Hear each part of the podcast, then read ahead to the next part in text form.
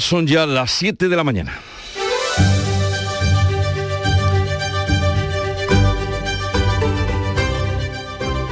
En Canal Sur Radio, La mañana de Andalucía con Jesús Vigorra.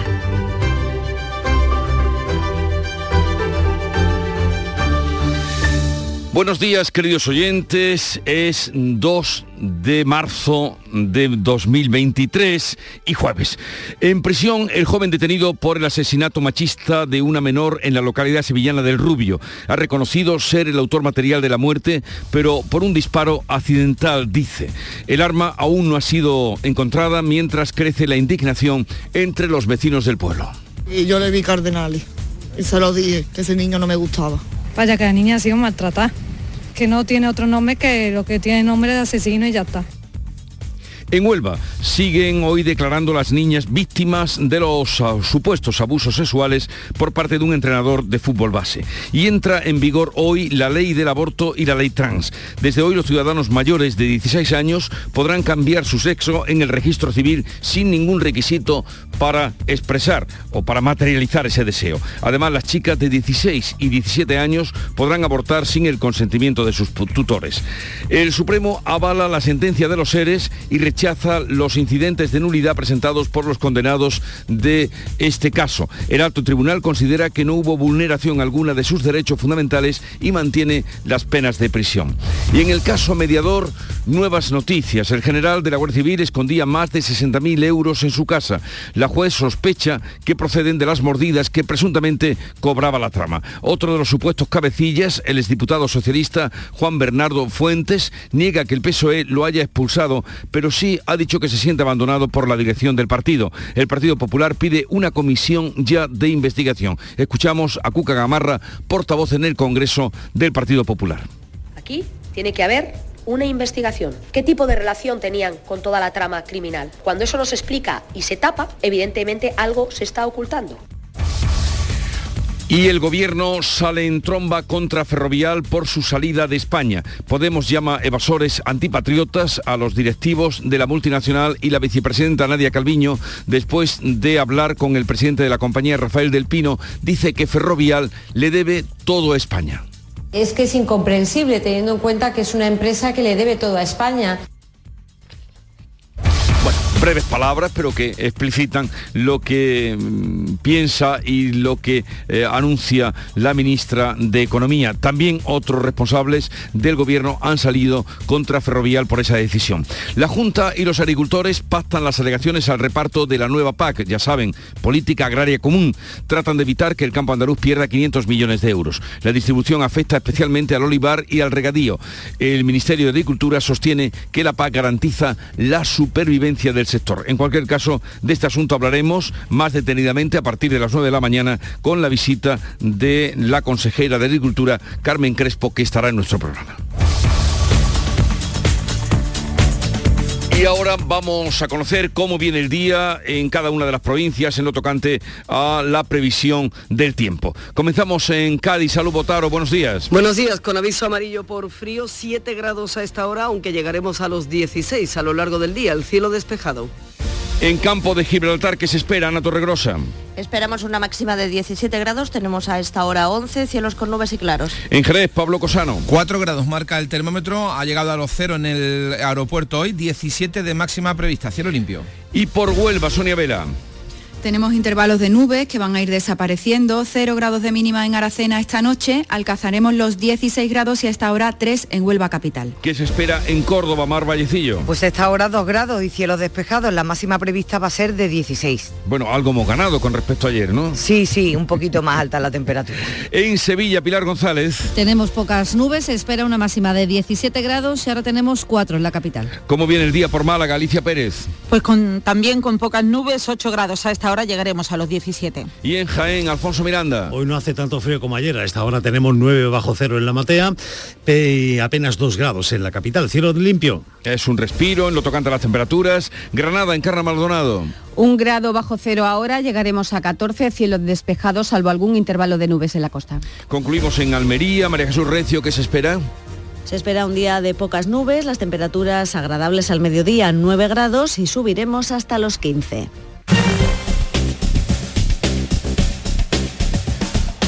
Vamos ahora a conocer cómo es el estado de las carreteras en Andalucía. Conectamos con la DGT, nos atiende Alejandro Martín. Buenos días. Muy buenos días. Arranca esta jornada de jueves 2 de marzo con tranquilidad en la red de carreteras andaluzas. Por el momento no encontrarán dificultades en ninguna de las principales vías ni de las secundarias. Eso sí, les recordamos que sigue habiendo dos carreteras afectadas debido al hielo en la carretera. Destacamos la provincia de Granada por la 337 a la altura del puerto de la Ragua y también en Guejas Sierra a su paso por la A4025, pero en cuanto al resto de carreteras prácticamente se circula con normalidad.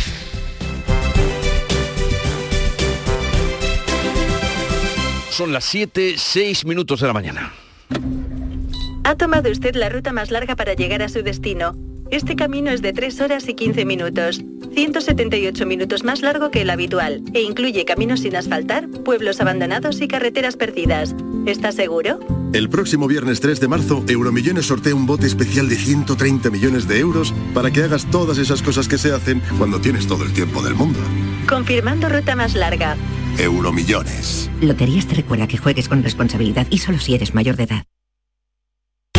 Últimos días en las segundas rebajas del líder. Rapimueble, no las dejes escapar. Apilable de salón 349 euros. Conjunto de sofás 549 euros. Y paga en 12 meses sin intereses con todas las ventajas de Rapimueble. Más de 200 tiendas en toda España y en rapimueble.com.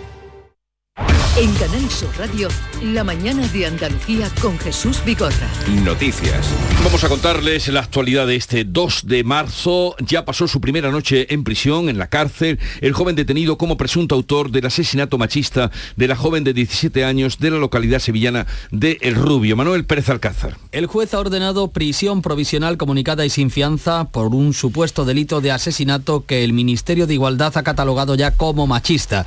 Es el cuarto en Andalucía y el noveno de España en lo que llevamos de año. Aunque el detenido primero habló de suicidio, finalmente reconoció ser el autor de la muerte, aunque la achacó a un disparo accidental. El arma aún no ha sido localizada. En el Rubio los vecinos apuntan a que la víctima era objeto de maltrato. Y yo le vi cardenales. Y se lo dije, que ese niño no me gustaba. Ella lo raro es eso que nunca ha llorado. Vaya que la niña ha sido maltratada. Por ahí. Y esto es que no tiene otro nombre que lo que tiene nombre de asesino y ya está. Los vecinos del Rubio se concentraban la pasada tarde en rechazo por lo sucedido. Pedro Sánchez ha expresado en Twitter su cariño a la familia asegurando que el gobierno hace todo lo posible por garantizar la seguridad y la vida de las mujeres. El Tribunal Supremo, por cierto, ha decidido elevar las penas de los tres integrantes de la denominada manada de Sabadell un eh, eh, asunto en el que eran condenados por violación grupal de una joven de 18 años en febrero de 2019. Los considera ahora cooperadores necesarios y no cómplices.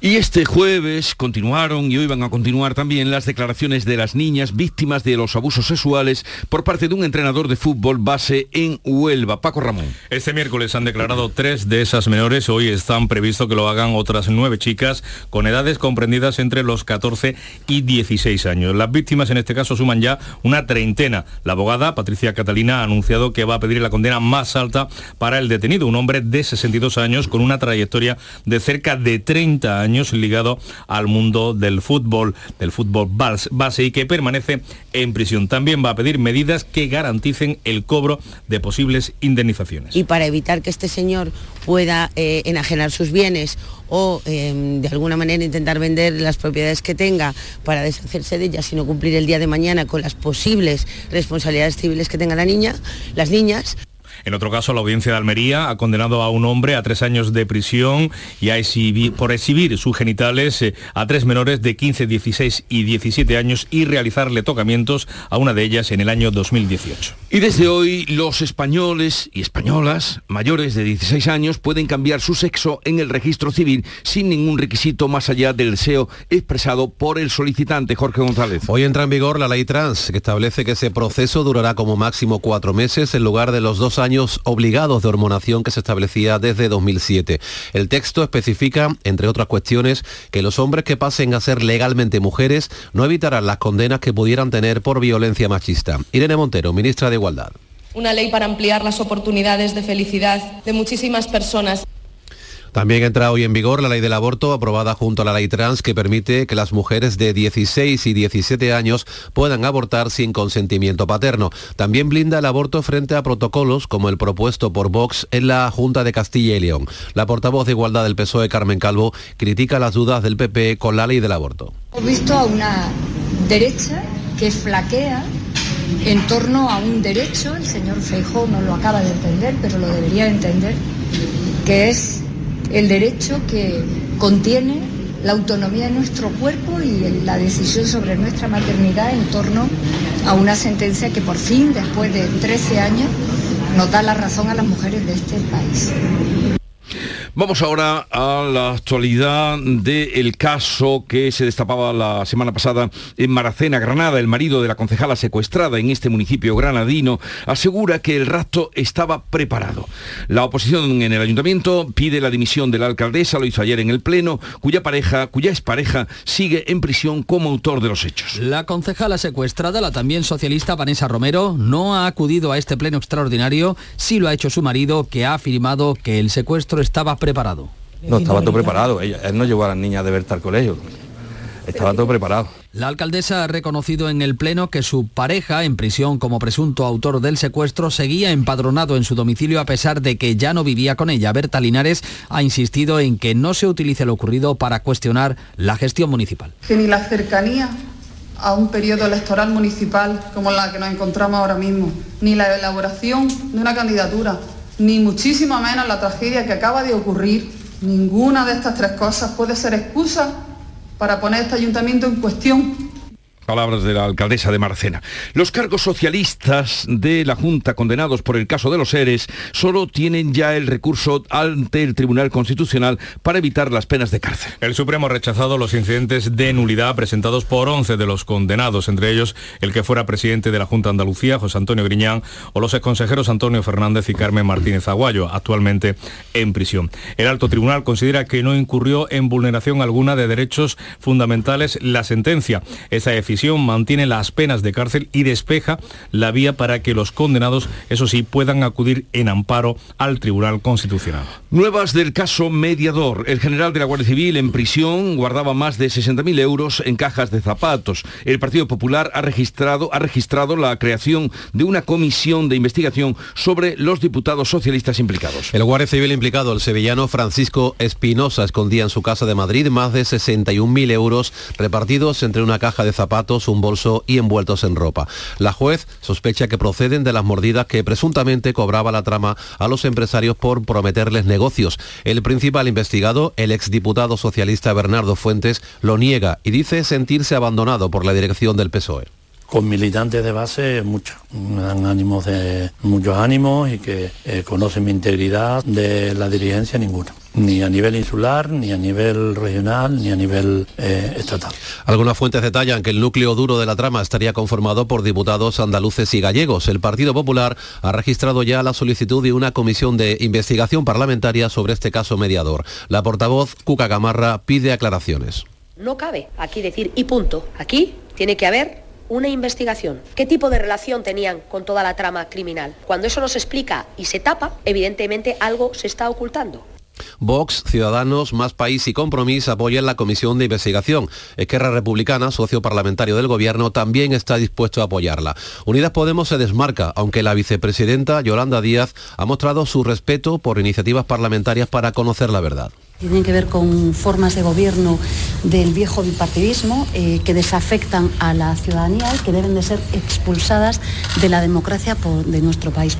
Por último, el PSOE ha enviado un escrito a sus diputados en el que comunica que va a impulsar la defensa de quienes vean vulnerado su honor. Sin embargo, el ministro de la Presidencia asegura que, igual que se ha expulsado a Bernardo Fuentes, se actuará con rapidez con cualquiera que pueda estar implicado. Félix Bolaños. Es un comportamiento repugnante y por eso quiero eh, poner en valor que el Partido Socialista lo primero que ha hecho ha sido en horas poner de patitas en la calle a estas personas que han tenido un comportamiento tan indigno.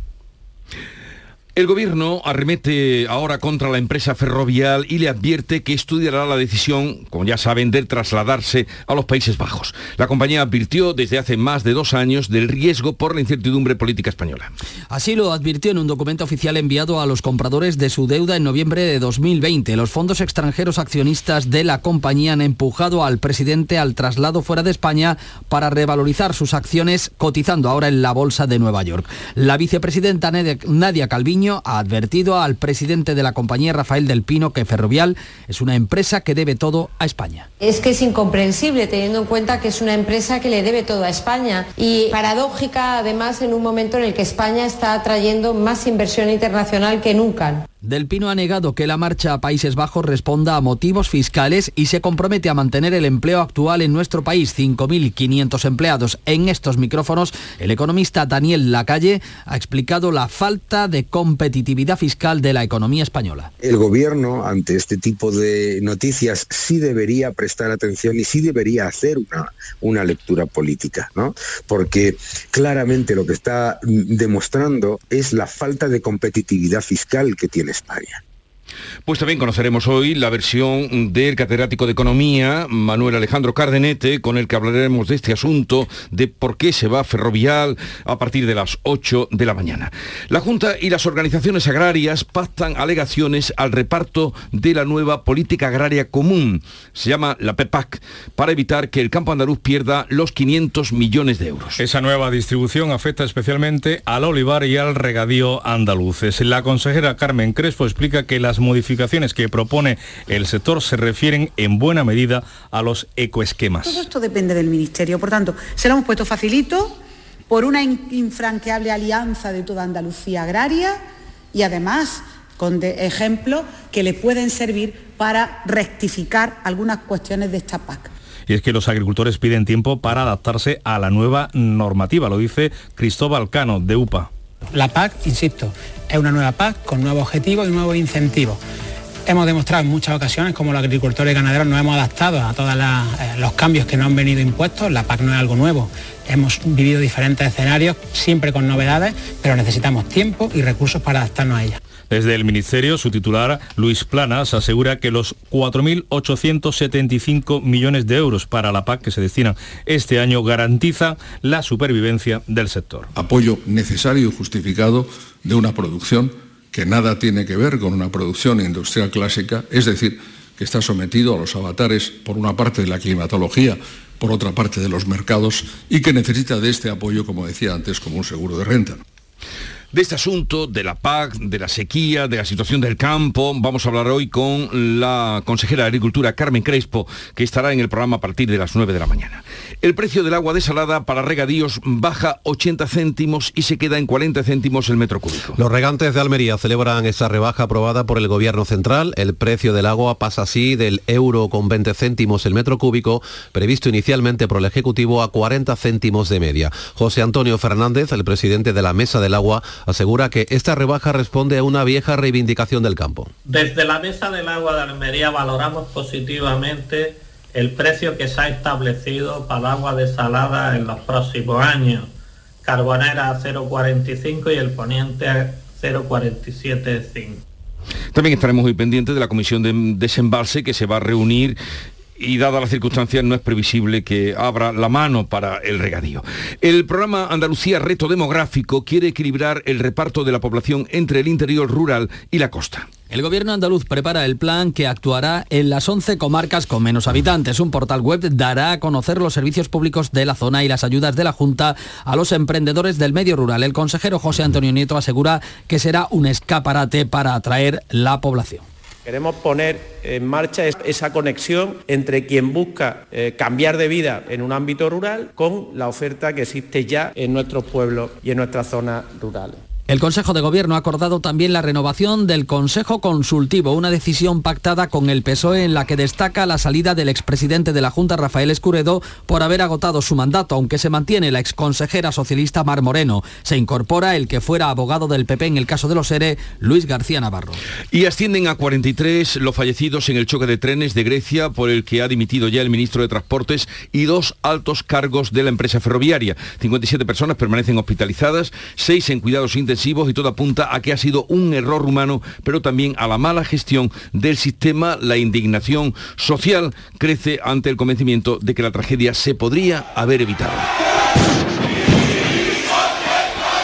Llegamos así a las 7.20 minutos de la mañana y en un momento atendemos la revista de prensa que ya tiene preparada Paco Reyero. La mañana de Andalucía. En Canal Sur Radio, por tu salud, responde siempre a tus dudas. Hola, sabemos que siguen bajando los contagios por COVID, pero ¿cómo se está comportando con nosotros este año la gripe? ¿Estamos todavía en situación de riesgo? ¿Y qué situaciones más frecuentes nos hacen visitar al médico de familia? Esta tarde a las 6 lo vemos todo con el doctor Juan Sergio Fernández en directo y con tus preguntas. Envíanos tus consultas desde ya en una nota de voz al 616-135-135. Por tu salud, desde las 6 de la tarde con Enrique Jesús Moreno. Más Andalucía, más Canal Sur Radio.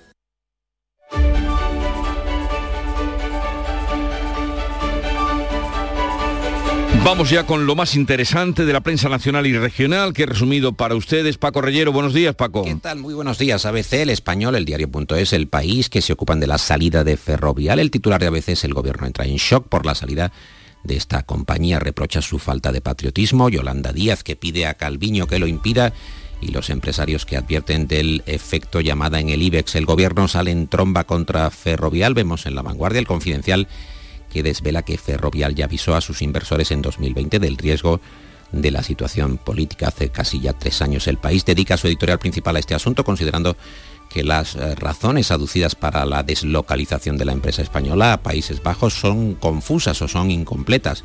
En cambio, en la foto de portada de ABC vemos a Fuentes Curvelo, alias Tito Berni, declarando en el juzgado de instrucción de Santa Cruz de Tenerife el pasado 22 de febrero, informa este diario que la titular del juzgado mostró fotos en el burdel, grabaciones y, entre comillas, el paseillo de empresarios en el Parlamento para desmontar las evasivas del diputado del PSOE, presunto cabecilla del caso mediador. El editorial de ABC que se titula La sospecha se extiende, varios diputados del PSOE que acudieran en grupo ya es eh, suficiente como para pedir responsabilidades, dice ABC. El mundo informa que la trama de Tito Berni esgrimía sus contactos en el partido y el gobierno para favorecer a empresarios a cambio de mordidas y el diario.es anota que el PSOE advierte a sus diputados de que expulsará a quien esté implicado en el caso mediador porque eh, no hay nada más repugnante, mientras el español nos cuenta que el PP va a reclamar al presidente del gobierno que explique el caso mediador ah, porque eh, Pedro Sánchez lo conocía desde hace meses. ¿Y qué otras informaciones destaca la prensa del día?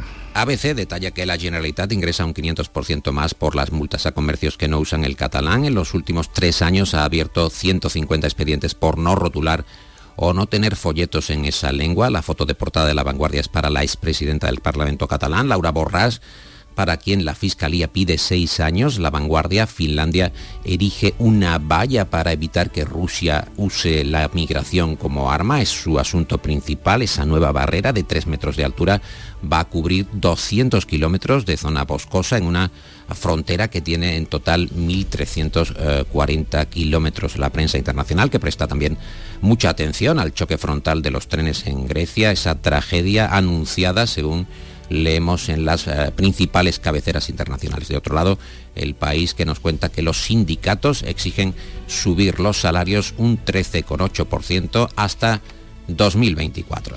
Oye, ¿y qué encuentras en los periódicos de las distintas provincias de Andalucía? En el diario de Sevilla o en Málaga hoy, las acusaciones por el caso mediador se extienden a Andalucía. En ABC de Sevilla, el Ayuntamiento del Rubio decreta tres días de luto por la muerte de la joven. En Jaén, una foto de la helada en la Sierra del Segura. El diario de Almería nos cuenta que los almerienses usan mayoritariamente el coche para ir al trabajo, un 73% lo hace así. Diario de Cádiz, los colegios temen la caída de la natalidad de cara a 2024. El diario de Córdoba, que también se ocupa de este asunto. La escolarización se inicia en Córdoba con la amenaza de recorte de unidades. En Huelva Información empiezan a declarar las denunciantes en el caso del fútbol base onubense, las víctimas de abusos sexuales que ratifican al juez sus acusaciones. En Sur, el asunto principal es que la Expo de 2027 va a ser un acelerador de proyectos de Málaga y su área metropolitana y en Ideal de Granada, la costa granadina, que tendrá casi 700 kilómetros cuadrados para instalar parques eólicos eh, marinos. Y ya, ya está por aquí Nuria Gaciño. Buenos días, Nuria. Hola, ¿qué tal? Muy buenos días. Para darnos cuenta de la información deportiva. Y el Cádiz solicita increíble, la suspensión de la liga hasta que no se resuelva el recurso del partido con el Leche. Pues ¿Qué sí, pasa ahí? el Cádiz que ha presentado un recurso ante el TAD, ante el Tribunal Administrativo del Deporte, y lo ha hecho en contra de la resolución del Comité de Apelación de la Federación Española de Fútbol, que se declaró incompetente para abordar la solicitud de impugnación del partido disputado con el Elche el pasado 16 de enero. El club cadista reitera de este modo su pretensión de que se repita parcialmente ese partido justo antes del momento en que se produce la negligente actuación del equipo arbitral que afectó tanto al Cádiz. De hecho, Mm. terminó perdiendo ese partido. Es por ello que ante el TAD, el que es digamos la última instancia deportiva, el Cádiz solicita la adopción de medidas cautelares consistentes en la suspensión temporal de la competición de Primera División hasta que no se resuelva el problema. Eh, si es posible y mejor que sea lo antes posible, eh, porque así de este modo pues no, no se perjudicaría no solo al Cádiz sino a otros a otros equipos. El que se ha resuelto de momento, el problema que se ha resuelto es la sanción del jugador del Sevilla Fernando, estábamos pendientes. Finalmente el comité de competición le ha impuesto un castigo de cuatro partidos de suspensión por esa expulsión en el partido contra Osasuna. La verdad es que el, el castigo era esperado por los graves insultos dirigidos al asistente y que el colegiado Pulido Santana recogió en el acta arbitral. El Sevilla no tiene previsto recurrir, así que Fernando no volverá hasta el 8 de abril en el partido que va a enfrentar al Sevilla con el Celta de Vigo. Oye, Nuria, ¿hay algún precedente de suspensión de la liga? Hay el competición en alguna liga europea, sí, la hay. Pero De no hecho, la ha presentado en el, el Cádiz la ha presentado Ya, ya. y la ha argumentado. Y ojo que también Manolo Vizcaíno, al que pudimos escuchar anoche en el pelotazo, el presidente del Cádiz dijo que si al final eh, no se soluciona o el Tribunal Administrativo del Deporte, bueno, pues no, no apoya, digamos, esta, mm, esta decisión o esta petición del Cádiz, eh, estarían dispuestos a ir a la justicia ordinaria. Real Madrid y Barcelona se ven las caras esta noche en la Copa del Rey. En el partido de ida de la segunda semifinal de la Copa del Rey, la cita es a las 9 de la noche en el Santiago Bernabéu.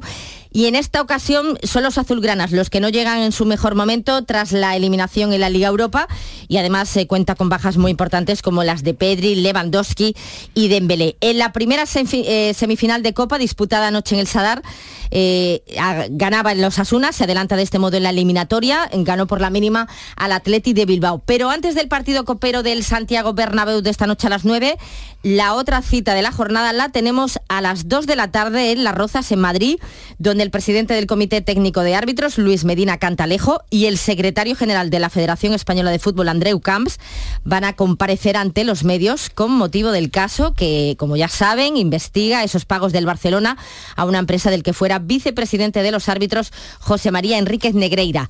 Comparecen tarde, pero bueno, a ver qué nos cuenta. A ver qué cuenta. A ver las impresiones. Aguardo un momentito porque lo que queremos saber es lo que nos cuenta o dónde ha encontrado Paco Reyero hoy el cierre del resumen de prensa. Hablamos del ingeniero malagueño José Fuentes, innovador del que se ocupa la vanguardia por presentar en el Congreso de Móviles de Barcelona una camiseta de sensaciones. Es una camiseta muy fina que lleva sensores sintonizados mediante una app, sintonizados por ejemplo a un videojuego, a una película que proyecta sensaciones en el cuerpo eh, del que ve la película o juega al videojuego. Estás viendo una película y llueve, pues tienes la sensación de lluvia o de viento o de una caricia, incluso de un puñetazo, siendo el eh, protagonista de un videojuego y sin que, dice Fuentes, sin que el que esté jugando tenga sensación de dolor. Es un dolor virtual. Fuentes que está compitiendo con PlayStation a través de su empresa llamada Nuestro Mundo Abierto y calcula que la camiseta será de uso común en aproximadamente unos dos años. Y eso está muy bien, pero todo es para dejarnos... ¿Y cuánto costará? Eso es lo que te preocupa a ti. A mí sí. Nuria, ¿a ti te preocupa cuánto costará? A mí me preocupa que todo va en- eh, incardinado a dejarnos más Sí, solos, sí, más cerrados.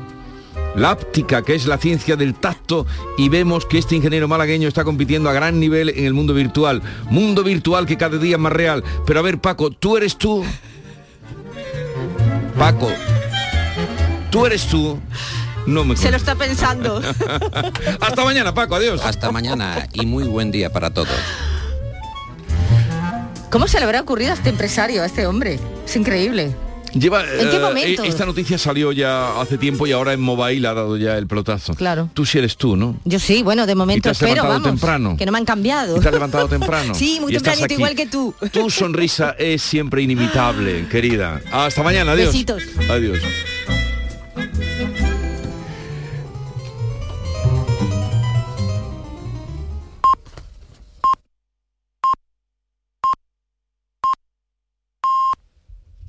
Siete y media de la mañana.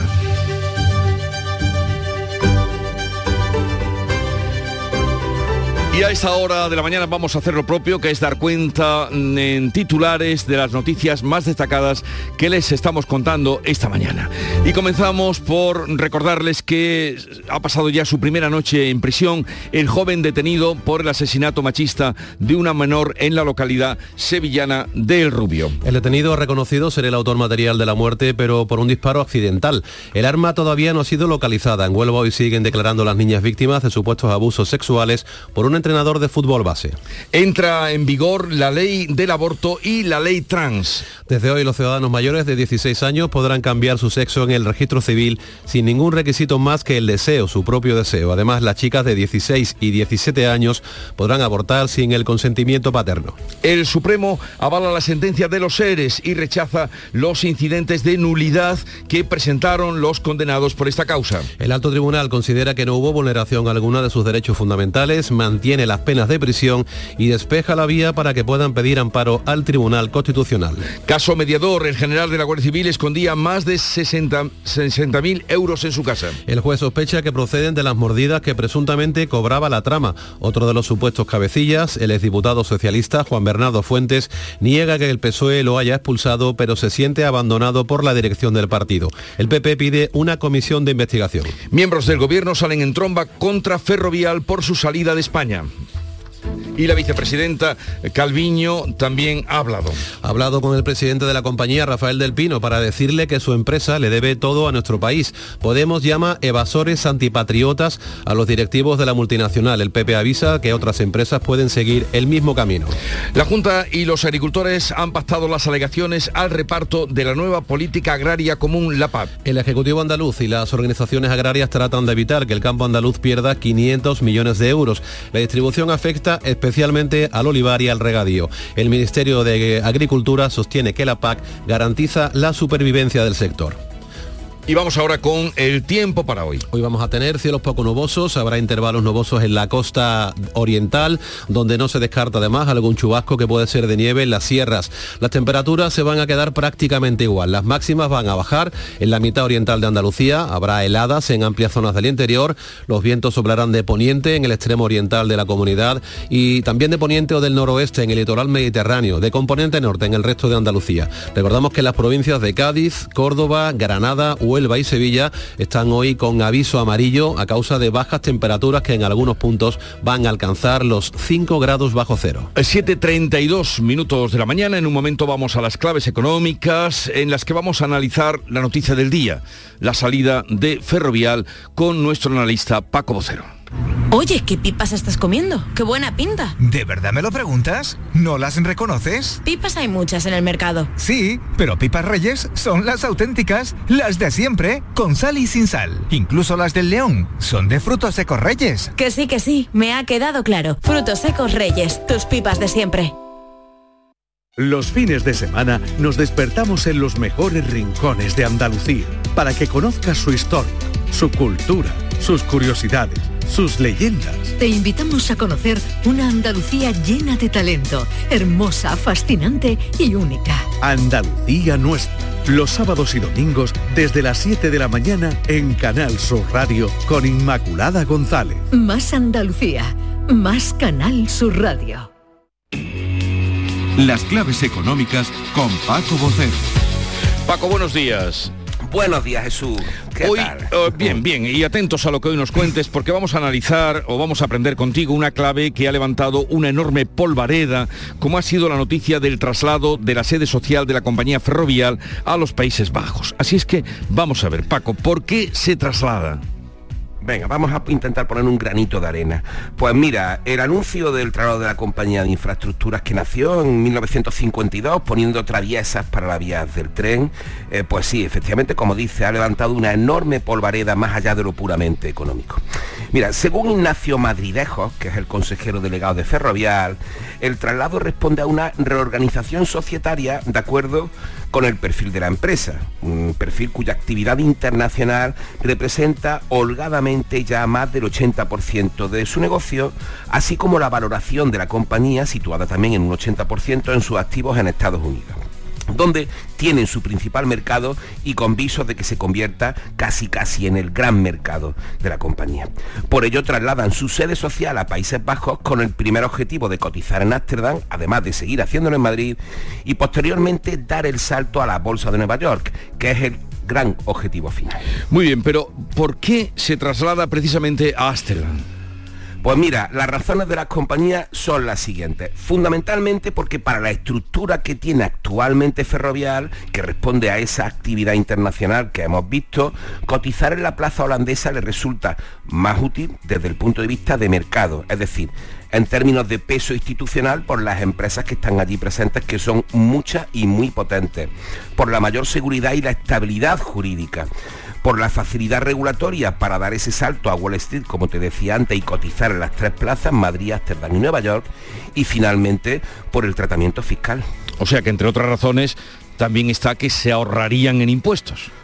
En efecto, pero no de los que paga por su actividad en España, que van a seguir tributando aquí, sino de los que paga por los dividendos de su actividad internacional, que también tributan aquí y que es lo que se suele denominar la doble imposición.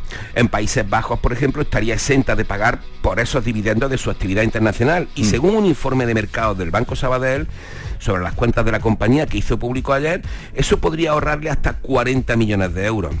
Pero claro, tenemos que enmarcar la cifra en el pago de casi 2.000 millones de euros en impuestos en los mercados donde opera eh, de los que el 42% de ese pago corresponden a España. Por ejemplo, mira, así en 2020 Ferrovial pagó 749 millones de euros en nuestro país y en 2001 767 millones. Con estas cifras y haciendo una comparativa muy sencilla, es fácil entender la decisión desde un punto de vista estrictamente económico empresarial. Es decir, está pagando el 42% de sus impuestos totales, donde apenas factura algo más del 10% de sus ingresos también totales.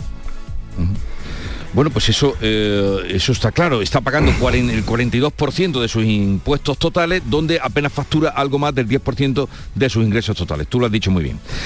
Y con respecto a las acusaciones de competencia desleal a Países Bajos por esa baja fiscalidad, porque con esas condiciones es fácil atraer a las grandes empresas, ¿no?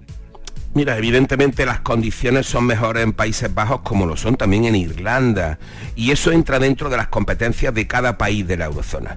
Son modelos de política económica que están ahí dentro de la legalidad, esto no lo olvidemos nunca, y que responden al mayor o menor grado de competitividad de la economía. la armonización fiscal europea es un debate muy antiguo, pero hay un respeto absoluto. Por cierto, algo similar nos puede pasar a nosotros aquí con las comunidades autónomas. De hecho, Ferrovial está presente además en Holanda desde 2018, cuando ya trasladó la sede de su filial internacional desde Londres a Ámsterdam por el Brexit y por el mejor trato, y su presidente Rafael del Pino también tiene allí sus sociedades patrimoniales desde hace años. Y ahora Paco te pediríamos o te pido la lectura que tú haces de este traslado. Bueno, bueno, mira, desde un punto de vista empresarial, pues no admite muchas dudas, como ya hemos visto. Otra cosa es desde el punto de vista de imagen país, que es la razón por la que despertó realmente ayer las reacciones tan airadas de la vicepresidenta Calviño, eh, de la vicepresidenta Díaz y en menor medida la de la ministra de Transporte, a la que tuve la pude escuchar personalmente aquí en Córdoba ayer. En esos términos, esta salida no tiene precedentes de otras compañías de ese peso y reputación, porque por algo, por algo Ferrovial tiene casi ese 90% del negocio fuera. Y evidentemente no es buena para la imagen de nuestro país. Hombre, y más teniendo en cuenta las fricciones permanentes del gobierno que se han agudizado en el último año con buena parte del mundo empresarial, especialmente con las grandes empresas esas que llevan la marca país. Pero bueno, ese análisis ya va a entrar y rozar la óptica política que tiene otro espacio dentro de un rato ahí en la mañana. en fin, ya veremos qué dicen los tertulianos, los invitados, pero tú lo has explicado muy bien, eh, con desde un punto de vista técnico y además como tú nos vas contando las noticias de la actualidad económica. Paco, muchas gracias, un saludo y hasta mañana. Bueno, hasta mañana Jesús. Gente de Andalucía te invita a descubrir este sábado el Museo del Videojuego de Málaga. Y lo vamos a hacer en pleno centro de Málaga, en las instalaciones de este centro recién inaugurado que quiere conservar, preservar y restaurar el legado histórico de los videojuegos. Gente de Andalucía, este sábado 4 de marzo, edición especial desde el Museo del Videojuego de Málaga. Con la colaboración de la Diputación de Málaga.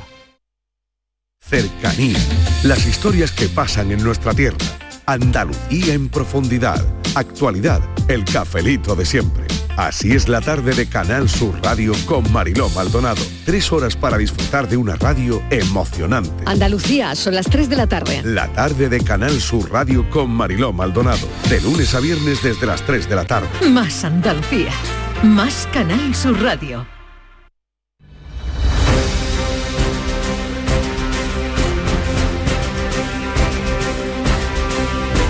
Ahora con otras noticias de Andalucía, en Córdoba, la ministra de Transportes, Movilidad y Agenda Urbana, Raquel Sánchez, ha anunciado que el tren de cercanías que unirá Palma del Río y Villa del Río entrará en funcionamiento este mes. Mar Vallecillo. Lo ha hecho en el transcurso de una conferencia coloquio organizada por Diario Córdoba Presente y Futuro de Infraestructuras y la Movilidad. Aunque no ha concretado el día exacto, Sánchez aclara que será en breve. Unos servicios de proximidad que se prestarán a través de una serie de nuevas relaciones ferroviarias entre ambas poblaciones que arrancarán este mismo mes de marzo y que serán gratuitas para los viajeros habituales. Habrá 38 circulaciones de lunes a viernes entre ambas localidades y 31 a los fines de semana. Este servicio beneficiará a más de 400.000 habitantes de la provincia. El gobierno delimita 700 kilómetros cuadrados para energía eólica marina en la costa de Granada, en Carra Maldonado. Esta zona, situada lejos de la línea de costa, se extiende desde el Cabo Sacratif hasta el límite con Almería. La reserva para la expansión de la energía eólica marina en la costa de Granada forma parte de la planificación que ha hecho el Gobierno para todo el país. A partir de ahora, este espacio se desarrollará o no en función del interés que despierte entre las empresas privadas del sector. En Jerez, Asaja denuncia que las ayudas de la PAC en la provincia de Cádiz se reducen a un 40%, lo que abocará al cierre a muchas explotaciones. Pablo Cosano. Pues iban a llegar un 40% menos de ayudas europeas, según denuncia eh, Pedro Gallardo, presidente de Asaja Cádiz, quien asegura que el reparto no ha sido equitativo y que muchas explotaciones tendrán que cerrar. Es un desastre la que se nos viene encima y nos encontramos una sorpresa de un 40% de menos ayuda que va a percibir las explotaciones agrícolas y ganaderas de la provincia de Cádiz. Va a obligar a cerrar muchas explotaciones. Estamos viendo pasado en Reino Unido recientemente hace unos días, en que se está limitando incluso el abastecimiento en los supermercados. Dice que con este reparto no descarta que veamos falta de productos en algunos supermercados en los próximos meses. Veremos qué nos dice la consejera de Agricultura, que como ya saben y les he anunciado estará con nosotros a partir de las 9 de la mañana. La condena por terrorismo islámico a Ahmed Sansan, danés de origen sirio detenido cuando pasaba sus vacaciones en la Costa del Sol, pudo estar basada en una investigación errónea de la policía española. Cuéntanos, Alicia Pérez. Bueno, pues al parecer habría una confusión entre dos grupos armados de Siria, el Kataib Alimán y Kataib Alimán Ali. Tienen nombres similares, pero son completamente opuestos. Bien, pues el condenado defendió siempre que estuvo luchando en Siria, pero no con el Daesh, sino con los rebeldes del primer grupo y que hasta 2015 fue además espía de los servicios de inteligencia danesa.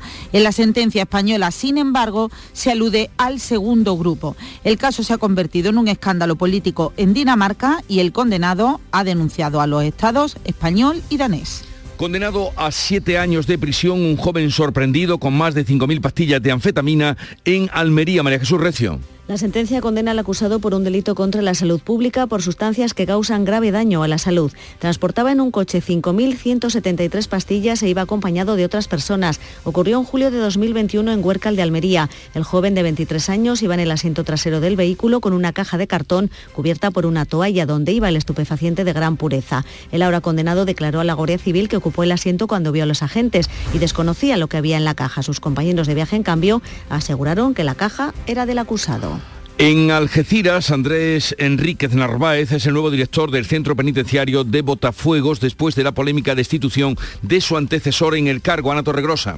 Andrés Enríquez es licenciado en Derecho por la Universidad de Málaga, fue administrador y subdirector del régimen de la cárcel algecireña y tras ocupar ese mismo cargo en el centro de Alaurín de la Torre pasó a dirigir la prisión. Ha sido también jefe de área de régimen de la Dirección General de Ejecución Penal. Este era el puesto que ocupaba hasta su nombramiento como director de la cárcel de Botafuegos en sustitución de Francisco Márquez Salaverry, que pasa ahora a trabajar en el Centro de Inserción Social de Algeciras. Y en Cádiz, Alejandro San y Lola Flores hijos predilectos de la provincia. Salud, votaron. Por unanimidad en un pleno de la Diputación celebrado con carácter extraordinario, dos representantes, ha dicho el presidente de la institución provincial, que hacen a la provincia más grande y la enorgullecen con su talento. Alejandro San, que ha confirmado que estará en Cádiz el 20 de marzo. El día se nos cortó la comunicación, pero ya está confirmado. Alejandro San estará en Cádiz con motivo del día de la Pepa, el día de San José. Bueno, son las 7.45, 8 menos cuarto tiempo ahora para la información local. Atentos. En la mañana de Andalucía de Canal Sur Radio, las noticias de Sevilla. Con Pilar González. Hola, buenos días. El detenido por la muerte de la joven del Rubio está en la cárcel. Dice que la mató de forma accidental, pero el juez lo investiga por asesinato machista. En la capital están también en la cárcel los dos detenidos por apuñalar a un hombre en San Jerónimo. Y algo mucho más amable, el ayuntamiento después de 30 años va a hacer viviendas de protección oficial en Triana. Enseguida los detalles, antes el tráfico. Hay dos kilómetros de retenciones en el centenario sentido Cádiz, dos en el nudo de la gota de leche hacia Ronda Urbana y cinco en la entrada a Sevilla por la autovía de Huelva, uno por la de Coria. En la capital hay tráfico intenso en las vías de entrada. Y en cuanto al tiempo, tenemos el cielo poco nuboso, viento del norte y hay aviso amarillo por bajas temperaturas en la campiña y en la Sierra Norte. La máxima prevista 15 grados en Morón, 16 en Écija y 17 en Lebrija y en Sevilla. A esta hora tenemos menos un grado en Alanís y en Casariche y 3 en la capital. Encuentros Carrusel Taurino. Canal Sur te invita a conocer este próximo jueves 2 de marzo grandes personalidades de la tauromaquia. ¿Por qué reaparece un torero? Descúbrelo a través de la charla con el diestro Manuel Jesús El Cid, que vuelve a los ruedos en este 2023. Encuentros Carrusel Taurino. Con Juan Ramón Romero. Desde las 8 de la tarde en el Teatro Fundación Cajasol. Entrada libre hasta completar aforo. Encuentros Carrusel Taurino. Con el patrocinio de la Fundación Cajasol. Para tapear, vente a Los Bermejales. Del 9 al 12 de marzo, quinta edición Tapeando por Los Bermejales. Una ruta de 17 bares con exquisitas tapas. Además, podrás votar la mejor tapa y ganar 150 euros a consumir en el bar ganador. Iniciativa organizada por la Asociación de Vecinos Bermejales 2000. Colaboran Cruzcampo, Hotel Silken al Andalus, Centro Comercial Lago, Distrito Bellavista La Palmera y la colaboración especial de Royal Bliss. Las noticias de Sevilla. Canal Sur Radio. El detenido por la muerte de la joven del Rubio está acusado de asesinato. Ha pasado su primera noche en prisión provisional, comunicada y sin fianza, tras haber reconocido ante el juez que la mató, aunque de forma accidental. Dice, en un primer momento dijo que se la había encontrado muerta. El caso se investiga como un crimen machista y ha habido mucha tensión a las puertas del juzgado de Osuna cuando el detenido era trasladado para una segunda reconstrucción de los hechos. El padre de la víctima no podía contenerse. ¡Sal para afuera! ¡Sal para afuera, hijo puta! Aquí ni nadie. Aquí ni nadie. ¡Para afuera, que vas a matar bien! puta! Familiares y amigos de la joven de tan solo 17 años la despedían la pasada tarde en un funeral que se celebraba tras practicar una doble autopsia y luego acudían a una concentración de protesta convocada por el Ayuntamiento del Rubio. Los asistentes dicen que sospechaban que era maltratada. Y yo le vi cardenales y se lo dije, que ese niño no me gustaba. Ella lo raro es eso, que nunca ha llorado. Vaya, que la niña ha sido maltratada por él. Y esto es que no tiene otro nombre que lo que tiene nombre de asesino y ya está. Elias, la primera sevillana muerta por violencia de género este año, también la primera víctima menor de edad de este 2023 en todo el país. Desde que empezaron a contabilizarse en el año 2003 han sido 13 las menores asesinadas por sus parejas o exparejas. Este mediodía habrá una concentración silenciosa en el ayuntamiento de la capital. El del Rubio ha decretado tres días de luto oficial y el presidente del gobierno, Pedro Sánchez, ha dicho en Twitter que tenía tan solo 17 años y ha expresado su cariño para su familia y amigos. También en la capital han ingresado en prisión los dos detenidos por apuñalar mortalmente en la calle a un vecino de San Jerónimo el pasado domingo. Han declarado ante el juez, pero solo han respondido a las preguntas de su abogado. Además, la Fiscalía de Menores ha ordenado el ingreso inmediato en un centro de un menor que ha sido detenido varias veces por robar con un arma blanca y siempre en el distrito de San Pablo, Nervión de la capital. Dice la portavoz de la policía, Laura Fon, que ya había generado cierta inquietud en el barrio. Los hechos causaron gran alarma social entre los vecinos del barrio, dada la cortada de la víctima y el medio utilizado lo cual se ha logrado mitigar tras la detención practicada semanas antes al esclarecimiento de la autoría de este robo con violencia. Y la Policía Nacional también ha detenido en Triana a dos personas por robar mediante el abrazo cariñoso que explica el portavoz policial Antonio Talaverón. Las detenidas se acercaban a actitud cariñosa a las víctimas, generalmente personas de avanzada edad, y con distintas excusas las tocaba y abrazaba para sustraerles las joyas de valor que pudieran portar. El varón que la acompañaba hacía las veces de conductor para huir del lugar con las joyas sustraídas. Ella está en la cárcel y se habrían conseguido, habrían conseguido robar unos 32.000 euros. 7 y 50 minutos. La sombra, la sombra vendo Don Manuel Hidalgo, responsable de ventas de Tordos Quitasol, nos informa. En esta época del año podemos instalar con comodidad todo tipo de tordos y carpas en todos los modelos y sistemas, tordos con motor y tordos automáticos. Pero eso saldrá carísimo. Ese es un error, José Antonio. Estamos con precios en promoción y con facilidades de pago. No me diga más. Llámenos al 954 33 29 88. Recuerde, 954 33 29 88 y olvídese de aquello ya tan lejano de... Leopoldo, échame el tordo. Y pase a la modernidad, a... Corrito, dale al botoncito. Tordos y carpas quitasol, la sombra de Sevilla. La sombra, la sombra... En Canal Sur Radio, las noticias de Sevilla. La empresa municipal de la vivienda de la capital en Vicesa va a promover la construcción de 24 viviendas de VPO en alquiler en Triana. Lo hace el ayuntamiento después de 30 años viviendas de VPO en Triana, así lo dice el alcalde Antonio Muñoz. Hace 30 años que en Triana el ayuntamiento no hacía ninguna promoción de vivienda de protección oficial. 30 años con la demanda creciente, acuciante que hay en Sevilla en general y en este barrio en particular. Serán 24 viviendas muy focalizadas hacia, hacia los jóvenes. Y el candidato del PP a la alcaldía del Ayuntamiento de Sevilla ha denunciado la falta de mantenimiento de varias promociones de edificios de VPO. José Luis Sanz ha planteado un nuevo modelo de empresa pública de Envisesa que, entre otras cosas, mejore la gestión de los inmuebles que son de su propiedad. No estamos hablando de grandes obras que haya que acometer en, este, en estas viviendas, estamos hablando de mantenimiento, estamos hablando de voluntad de querer hacer las cosas, estamos hablando de gestionar una empresa como Invisesa que tiene que cuidar de los pisos que tiene en propiedad en la ciudad de Sevilla.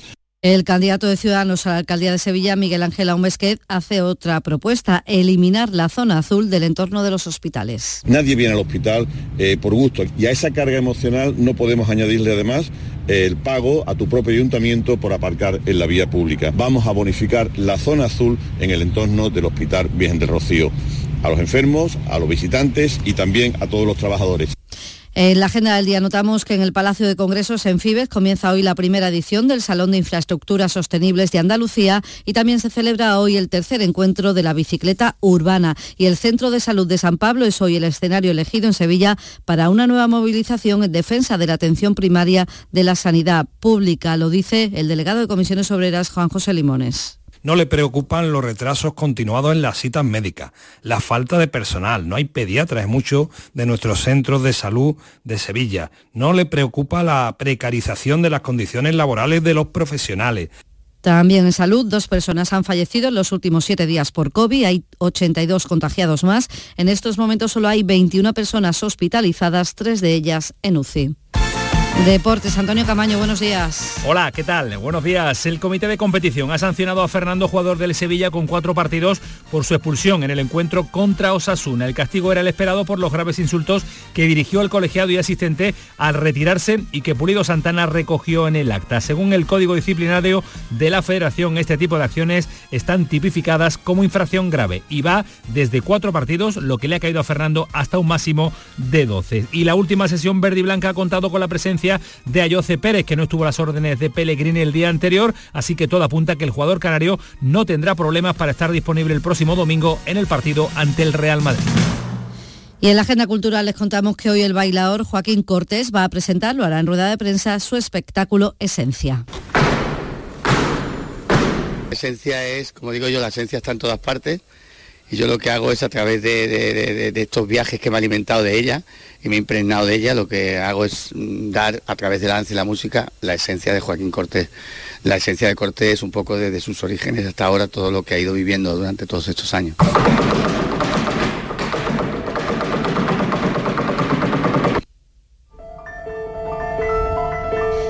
La Junta ha dado luz verde al cambio de nombre del Colegio Público Sevillano Esperanza Ponte en San Juan de Alnafarache, que se va a llamar ahora David Peña Dorantes, el nombre del compositor y pianista que están escuchando.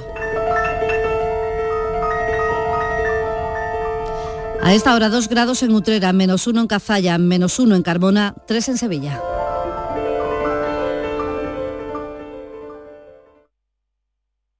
Escuchas La mañana de Andalucía con Jesús Vigorra, Canal Sur Radio. Aquadeus, el agua mineral natural de Sierra Nevada, patrocinador de la Federación Andaluza de Triatlón, les ofrece la información deportiva.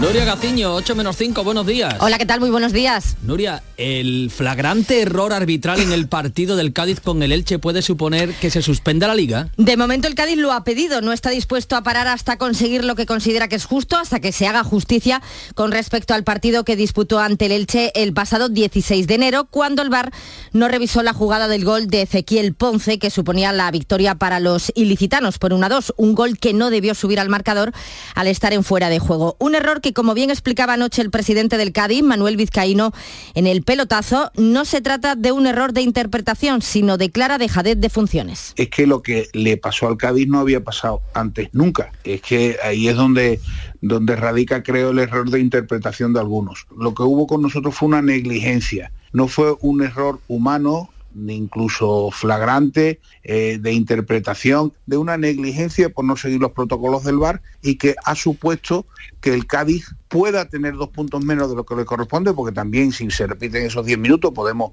incluso perder el partido, y que eso, eh, estar dos o cuatro puntos por encima del descenso, cambia muchísimo la película en todos los sentidos. Para la repetición del partido desde el minuto 81, el Cádiz recurrió al comité de competición que se declaró incompetente para abordar la solicitud de impugnación del encuentro. Luego recurrió a apelación, que también se declaró incompetente, así que no le ha quedado más remedio que presentar ahora un recurso ante el TAD, el Tribunal Administrativo del Deporte. El club cadista reitera su pretensión de que se repita parcialmente ese partido y además solicita la adopción de medidas cautelares consistentes en la suspensión temporal de la liga hasta que no se resuelva el problema. Bueno, vamos a ver, nosotros entendemos que si no se repara el daño y es reparable en este momento, las consecuencias pueden ser muchísimo más graves. Y por eso pedimos que hasta que no se resuelva, y esperemos que se resuelva sobre la marcha, pues que la competición no tiene seguido que siga porque las consecuencias de estos 10 minutos resulten uno u otro resultado son importantísimas, en este caso para el Cádiz, y también entendemos que para el resto de la competición. Declaraciones del presidente del Cádiz, Manuel Vizcaíno, anoche en el pelotazo, donde también aseguró que si la última instancia deportiva, como es en este caso el TAD, no les da la razón, acudirían ya a la justicia ordinaria. Vamos a ver qué sucede. Donde ya hemos salido de dudas es con la sanción de Fernando, del jugador del Sevilla, al que el comité de competición le ha impuesto finalmente un castigo de cuatro partidos de suspensión por esa expulsión que sufrió en el partido contra Osasuna. El castigo era más o menos lo esperado por los graves insultos dirigidos al asistente y que el colegiado Pulido Santana recogió en el acta. El Sevilla no tiene previsto recurrir, así que Fernando no volverá hasta el 8 de abril ante el Celta de Vigo, en el partido frente al Celta. El que no volverá hasta la temporada que viene es Fekir, que mañana pasa por el quirófano para operarse de esa nueva lesión de rodilla que ha sufrido, y el que ha reaparecido es el capitán del Cádiz, José Mari, que se lesionó el pasado 6 de enero, el Día de Reyes, en Valencia. Y atentos a las dos citas de hoy, Real Madrid y Barcelona se ven las caras en la Copa del Rey, en el partido de ida de la segunda semifinal del torneo copero. La cita es a las 9 en el Santiago Bernabéu. El madridismo puede que tenga ganas de revancha por la victoria azulgrana en la Supercopa de España, pero Ancelotti lo ve de otro modo. La queremos porque tenemos la gana, porque estamos cerca de un título y cuando este equipo está cerca de un título, la caldera sube de temperatura, solo por esto. Y Xavi tiene claro que son favoritos en este caso los madridistas. Mi argumento es que el Madrid ha ganado los últimos títulos del año, del año pasado, ¿no? tanto Liga como Champions nosotros somos un equipo que está en proceso de, construcción, que sí que hemos ganado un título y, contra ellos esta temporada, y además jugando un fútbol extraordinario, pero, pero es el Madrid. Es el Madrid, es un Madrid fuerte, que lo hemos visto que en Europa está compitiendo. Y en la primera semifinal disputada anoche en el Sadar, victoria por la mínima de Osasuna frente al Atleti de Bilbao. Y a las 2 de la tarde, Las Rozas. Eh, comparecencia del presidente del Comité Técnico de Árbitros Luis Medina Cantalejo para hablar del caso Enríquez Negreira. Aquadeus, ahora más cerca de ti, procedente del manantial Sierra Nevada, un agua excepcional en sabor, de mineralización débil que nace en tu región. Aquadeus Sierra Nevada es ideal para hidratar a toda la familia y no olvides tirar tu botella al contenedor amarillo. Aquadeus, fuente de vida, ahora también en Andalucía. Canal Sur, la radio de Andalucía.